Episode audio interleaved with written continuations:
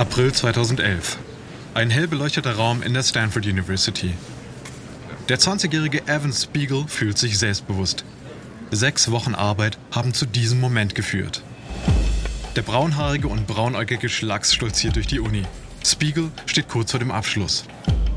Heute wird er sein letztes Klassenprojekt präsentieren. Ein Prototyp für eine neue App, von der er glaubt, dass sie die Art und Weise, wie die Menschen miteinander kommunizieren, grundlegend verändern wird.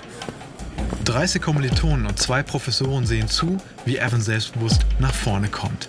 Aber das wirklich Ungewöhnliche an dieser Uni-Präsentation ist das gute halbe Dutzend an Risikokapitalgebern aus dem nahegelegenen Silicon Valley, die sich seinen Vortrag ebenfalls anhören wollen. Für Spiegel ist es kein Uni-Referat, er stellt seine App-Idee potenziellen Investoren vor. Er zeigt einen Screenshot der App, einen Timer mit einem Dropdown-Menü. Das ist Peekaboo. Man benutzt die App, um ein Foto zu machen. Unten auf dem Bildschirm befindet sich eine blaue Symbolleiste, in der man auswählen kann, wie viele Sekunden das Foto angezeigt werden soll. Danach verschwindet es. Für immer. Dann kann man noch auf Senden klicken und auswählen, an welche Freunde das Bild gesendet werden soll. Er unterbricht und legt seine Hände zusammen. Nicht jedes Bild soll für immer und ewig da sein. Hat jemand Fragen? Er lächelt. Er hat's gepackt. Jetzt muss er nur noch die Investitionsbedingungen verhandeln.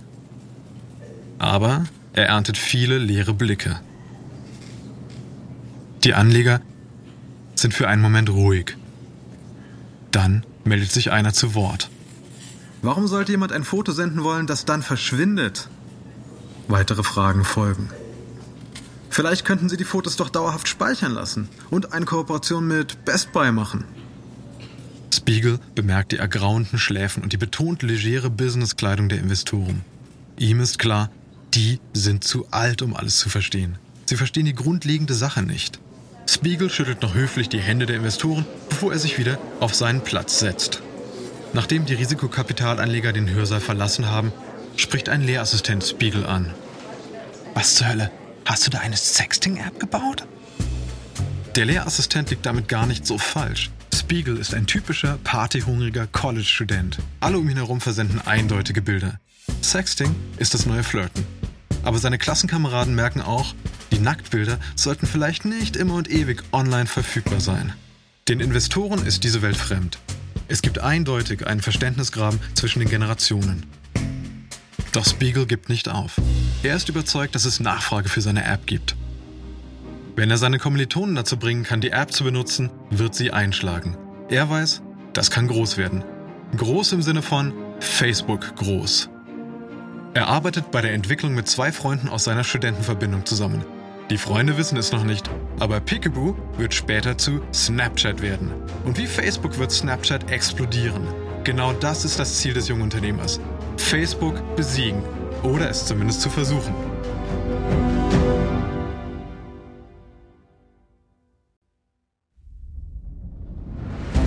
Ich bin Alexander Langer für Wandery und das ist Kampf der Unternehmen.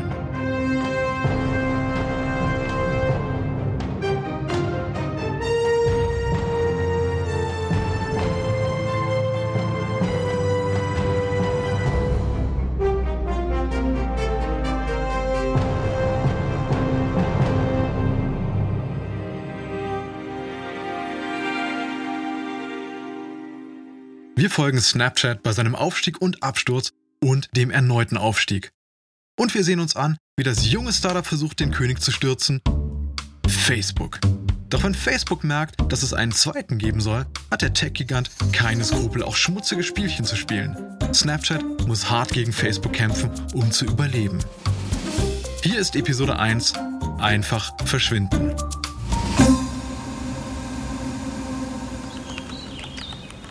Frühjahr 2011. Kimball Hall, Stanford. Es ist ein großes gelbes Gebäude mit einem baumgesäumten Eingang, eines der neuesten und schönsten Wohnheime auf dem Campus.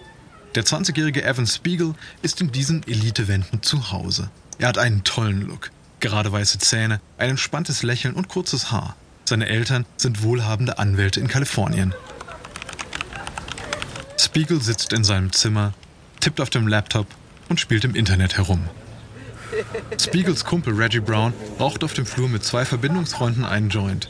Der rotwangige, blonde Brown ist mit seinem runden Gesicht ein typisch adretter All-American Englischstudent. Er hat diversen Mädchen anzügliche Fotos von sich selbst geschickt. Der Gedanke, dass diese Bilder jetzt irgendwo in der Welt herumschwirren und möglicherweise für jedermann sichtbar sind, ist ihm aber doch unangenehm.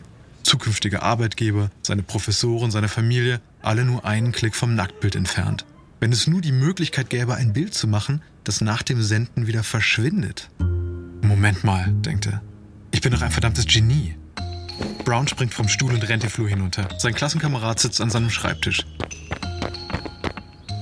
Evan Spiegel schaut auf, als Brown die Tür aufreißt. Evan, pass auf. Stell dir vor, du könntest ein Foto machen, ein Nacktbild, und das schickst du an deine Freundin. Aber es verschwindet. Du musst dir keine Gedanken machen, dass es auf Facebook oder so auftaucht. Spiegel springt vom Stuhl auf. Heilige Er stampft durch den Raum. In seinem Kopf rattert es. Wow, das ist eine echte Millionenidee.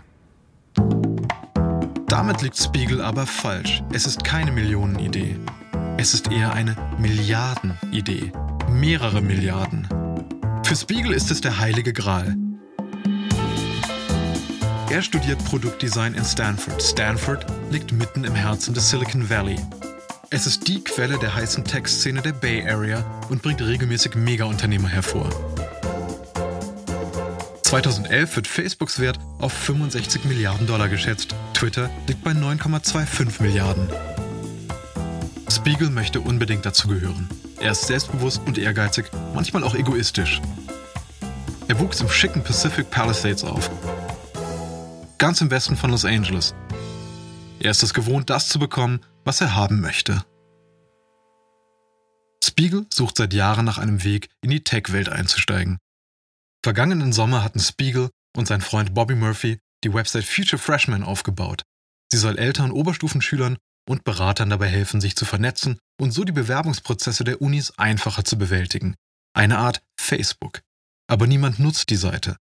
Schließlich begraben Spiegel und Murphy die Idee. Aber die Idee, Fotos verschwinden zu lassen, das ist anders. Spiegel ist sich sicher, das wollen die Menschen. Noch in derselben Nacht beginnen Brown und Spiegel damit, Entwickler per Mail zu kontaktieren. Sie erhalten einige Absagen, aber zum Glück gibt es in Stanford Entwickler wie Sand am Meer. Und dann fällt Spiegel ein Name ein. Ey, Reggie, wie wäre es einfach, Bobby zu fragen? Wir haben gemeinsam eine Future Freshman App gearbeitet. Ich weiß, dass er dazu Bock hätte. Bobby Murphy? Stimmt.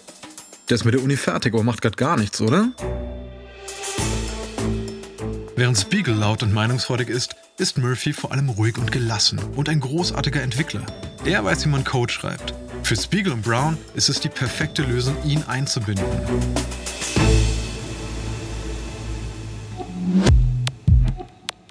Vor sechs Jahren saß der damals 19-jährige Mark Zuckerberg in einem ähnlichen Wohnheim der Harvard University und er dachte sich einen Weg, die Gesellschaft zu verändern. 2010 zieht Zuckerberg nach Palo Alto, Kalifornien, nur ein paar hundert Meter von Stanford entfernt. Zuckerberg ist ein weiterer Jungunternehmer, der hart an seiner Erfindung arbeitet, die ihn zum Social Media König gemacht hat, das neue Technikwunderkind. Im Jahr 2010 hat Facebook 500 Millionen User. Zuckerberg führt das am schnellsten wachsende Unternehmen der Welt. Größtenteils dank der Bilder. Aktuell ist Facebook Photos der größte Photosharing-Service der Welt. Die Leute laden Bilder hoch und markieren ihre Freunde, wodurch die Besucherzahlen auf der Website weiter steigen. Aber Zuckerberg weiß, dass sein Erfolg nicht nur auf dieser riesigen Fotobibliothek beruht. Man muss relevant bleiben. In einem Interview sagt er, relevant bleibt man, indem man auf die jüngere Generation hört. Wann immer ich die Möglichkeit habe, mit Highschool-Kids zu sprechen, möchte ich sie immer fragen, welche Art von Zeug sie benutzen. Klar, sie denken jetzt, dass ich auch jung bin, aber wenn man mit Highschool-Kids spricht, fühlt man sich sofort alt. Facebook ist inzwischen so groß, dass es Hollywood erobert. Im Oktober 2010 läuft The Social Network im ganzen Land an. Es ist die Geschichte, wie Zuckerberg und sein Freund Eduardo Severin eine Website starten und wie sie sich durch dieses Business voneinander entfremden, was letztendlich zu einem unangenehmen Gerichtsverfahren führt. Zuckerberg wird als der Bösewicht dargestellt, der die Ideen seines Freundes klaut und ihm in den Rücken fällt. Mark, what is this? Mark, was ist das? Was? Das nennt sich Unterlassungsaufforderung. Die Winklevoss-Zwillinge sagen, dass du ihre Idee gestohlen hast. Ich finde das kaum mehr als leicht nervig. Nun, sie finden, es ist Diebstahl von geistigem Eigentum. Sie sagen, wir haben die Idee von Divya Narendra und den Winklevoss-Zwilling gestohlen. Ich weiß, was drin steht. Haben wir das? Haben wir was? Tu nicht so, schau mich an. Im Schreiben steht, dass wir vor Gericht kommen könnten. Nein, da steht, dass ich vor Gericht kommen könnte. Haben Sie dafür Gründe? Der Grund ist, dass unsere Sache cool und beliebt ist und Harvard Connection lame ist. Eduardo, ich habe keinen Ihre Codes verwendet. Ich schwöre, ich habe nichts benutzt. Ein Mann, der einen schönen Stuhl baut, schuldet ja auch nicht jedem Geld, der vorher schon mal einen Stuhl gebaut hat, oder? Sie kam mit einer Idee zu mir und ich hatte eine bessere. Warum hast du mir diesen Brief nicht gezeigt? Ich hielt es nicht für wichtig. Why didn't you show me this letter? I didn't think it was a big deal. Zuckerberg und Saverin einigen sich schließlich außergerichtlich. Den Winklevoss-Zwillingen werden im Verfahren 65 Millionen Dollar von Zuckerberg zugesprochen. Aber insgesamt gewinnt Zuckerberg. Er ist immer noch der Chef und er hat Unmengen Geld. Wenn Spiegel, Murphy und Brown den Film gesehen haben sollten, konnten sie darin eine zukünftige Version ihrer selbst erkennen. Tatsächlich wird der Film ein Lehrstück für Dutzende von brillanten Tech-Teams mit großen Träumen und einer sehr eigenwilligen Auslegung von geistigen Eigentumsrechten. Aber zurück nach Stanford. Spiegel und Murphy arbeiten hart. Murphy beginnt den Code zu entwickeln. Brown stimmt zu, das Marketing zu übernehmen. Spiegel übernimmt als CEO die Leitung und entwirft das Interface der App sowie den Businessplan. Er gibt seine Entwürfe an Murphy weiter, der sie per Code Wirklichkeit werden lässt. Sie beginnen mit dem Aufbau einer Website, auf der Benutzer Fotos hochladen und einen Timer einstellen können, der begrenzt, wie viele Sekunden der Empfänger das Foto sehen kann, bevor es verschwindet. Doch das Hochladen eines Fotos von einem Computer auf eine Website ist recht umständlich. Dem Team dämmert langsam, dass sie eigentlich gar keine Website benötigen. Jeder nimmt mit dem Handy Fotos auf und speichert sie auf dem Gerät. Deswegen erstellen sie eine Handy-App. Sie nennen sie Peekaboo. Es ist ein Wortspiel aus dem Kinderspiel Peekaboo, aber geschrieben als Pick, die Kurzform von Picture. Das Logo ist ein weißer Geist vor einem gelben Hintergrund. Diesem Sommer ziehen sie in das prunkvolle Haus von Spiegels Vater in Pacific Palisades, wo sie weiter an der App arbeiten. Murphy hat vor einem Jahr seinen Abschluss gemacht, aber Spiegel und Brown kehren im Herbst 2011 für ihr Abschlussjahr nach Stanford zurück. Sie müssen vor dem Sommer fertig werden. Brown verbringt seine Nächte hauptsächlich mit Feiern. Spiegel und Murphy kommen sich näher. Es ist der 13. Juli 2011. Spiegel, Murphy und Brown sitzen um einen Computer in Spiegels Wohnzimmer. Ab heute ist die erste Version von Peekaboo im App Store von Apple zu finden. Die App kann kostenlos heruntergeladen werden. In der Standardeinstellung wird die Frontkamera aktiviert, damit die User sofort Selfies machen können. Sobald sie ein Bild gemacht haben, kann dieses durch einen Swipe nach rechts an ausgewählte Kontakte gesendet werden. Das Trio geht zum Abendessen, um den Launch zu feiern. Abgeschlossen wird das Dinner mit einem Kuchen, auf dem mit Zuckerguss das Geist-Logo prangt. Nächsten Tag verwendet Spiegel eine Analyseplattform, um die Downloads zu verfolgen. Er ruft Brown herüber an seinen Laptop. Das kann doch nicht sein. Spiegel aktualisiert die Seite. Nichts. Sie haben genau null Downloads. Was zur Hölle? Instagram wurde am Tag der Veröffentlichung 44 Mal heruntergeladen. Warum haben wir das nicht geschafft? Tut mir leid, Mann, ich weiß nicht. Wir müssen Werbung machen. Wir müssen uns an Journalisten wenden, damit sie über die App schreiben. Brown ist für Marketing zuständig. Er sollte sich spätestens jetzt freiwillig melden. Ja, das könnte funktionieren. Spiegel wartet ab. Aber Brown steigt nicht ein. Fein, ich werde es tun. Spiegel zielt auf Tech-Blogger ab, wie die Millennial Guys Website Bro Bible und beginnt zu schreiben. Ich habe eine App mit zwei Freunden gebaut und wir denken, dass sie euch vielleicht wirklich, wirklich gut gefallen könnte. Sie heißt Peekaboo. Man macht einfach ein Bild, setzt den Timer auf 10 Sekunden und sendet das Bild an einen Freund. Wenn der Freund das Peekaboo erhält, kann er es sich ansehen, bis der Timer abgelaufen ist und dann wird das Bild für immer gelöscht. Macht Spaß. Doch niemand beißt an. Peekaboo hat immer noch lediglich 127 Benutzer. Verdammt, das ist doch lächerlich. Wir müssen etwas tun, um bemerkt zu werden. Er erinnert sich daran, wie es angefangen hat. Er denkt, vielleicht sollten wir das Ganze doch eher als Sexting-App vermarkten. Er schreibt eine neue Pressemitteilung, die den Reiz von Peekaboo erklärt.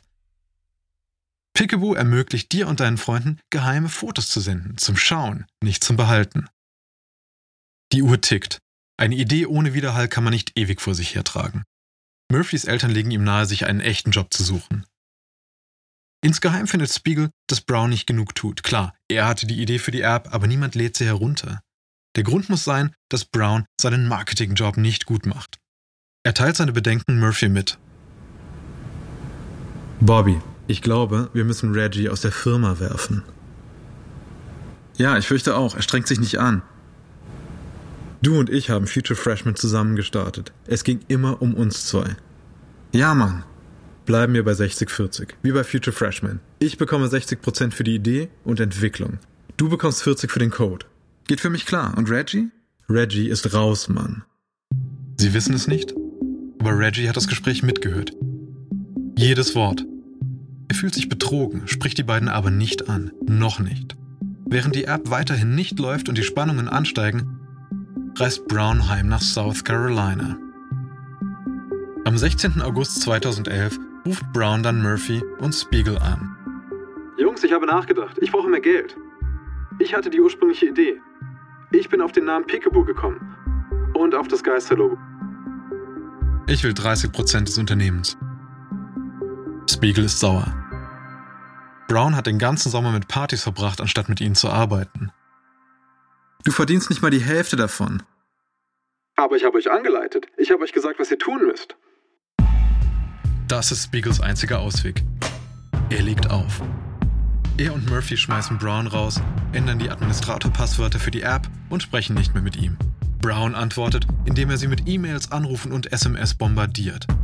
Spiegel und Murphy ignorieren ihn und führen die Entwicklung ihres jungen Unternehmens fort. Dann kommen noch mehr schlechte Nachrichten. Peekaboo erhält eine E-Mail von einem Fotobuchunternehmen mit dem gleichen Namen. Spiegel und Murphy müssen sich etwas Neues überlegen. Ein Name, der das Konzept der Kommunikation mit Bildern erfasst. Ein Name, bei dem man an Bilder denkt, die schnell wieder verschwinden. Am 16. September 2011 wird Peekaboo im App Store zu Snapchat umbenannt. Mit der neuen Aktualisierung wird es Benutzern auch ermöglicht, Captions zu ihren Fotos hinzuzufügen. Spiegel ist nun offiziell CEO. Und Murphy ist der Chief Technology Officer von Snapchat. Es ist nun schon über ein Jahr her, seit sie und Brown begannen, an Snapchat zu arbeiten. Die Dinge verlaufen nicht nach Plan. Vor allem haben sie kaum User oder Geld. Spiegel lernt, dass der Erfolg über Nacht lange auf sich warten lassen kann. Also kehrt Spiegel für sein Abschlussjahr nach Stanford zurück und Murphy nimmt einen Job als Programmierer an. Es ist nicht die Märchengeschichte, auf die Spiegel gehofft hatte, aber bald bekommen sie einen Rettungsring von unerwarteter Seite zugeworfen.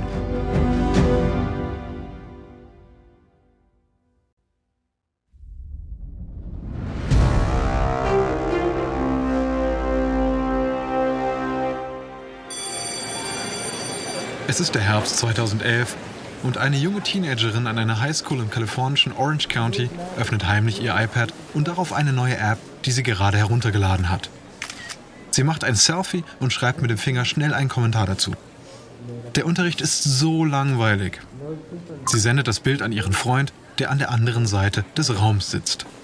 Ihr Freund öffnet die Nachricht, tippt auf das Foto und grinst. Das Bild verschwindet Sekunden später. Snapchat in Aktion. Die App wurde vor ein paar Wochen per Mundpropaganda in der Schule bekannt. Auslöser war kein technikbegeisterter Teen. Nein, Spiegels Mama erzählte ihrer Nichte von Snapchat. Das Mädchen geht in eine schicke Schule, wo jeder Schüler ein iPad erhält, um im Internet recherchieren zu können. Facebook ist verboten, aber die Verwaltung weiß noch nichts über Snapchat, wie eigentlich fast alle. Die Nichte lädt die App auf ihr iPad herunter. Die Nichte und ihre Freunde beginnen mit der Verwendung dieser neuen App, um sich gegenseitig Bilder zu senden. Für diese Teenager ist Snapchat das digitale Äquivalent von Zettelchen schreiben während des Unterrichts.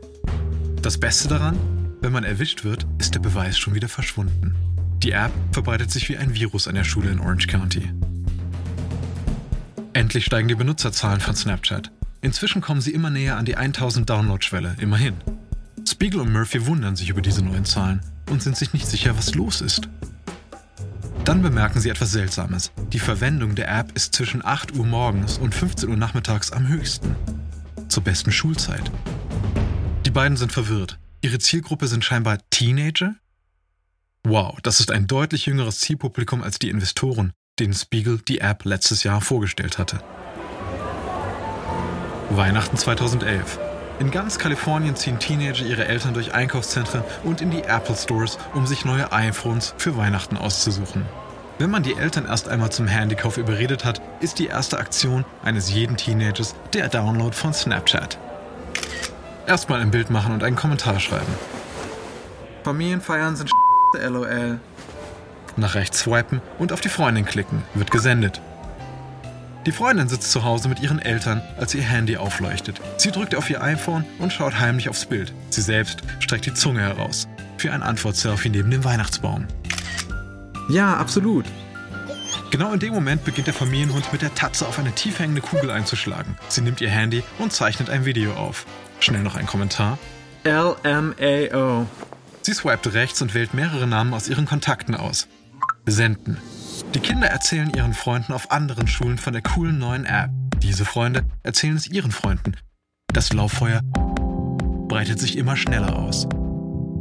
In den Winterferien wächst die Snapchat-Benutzerschaft auf mehr als 200.000 User an. 5.000 Downloads. 10.000 Downloads. Bis Januar haben sie 20.000 Downloads erreicht. Und diese Downloads verschwinden nicht. Snapchat ist da und wächst exponentiell.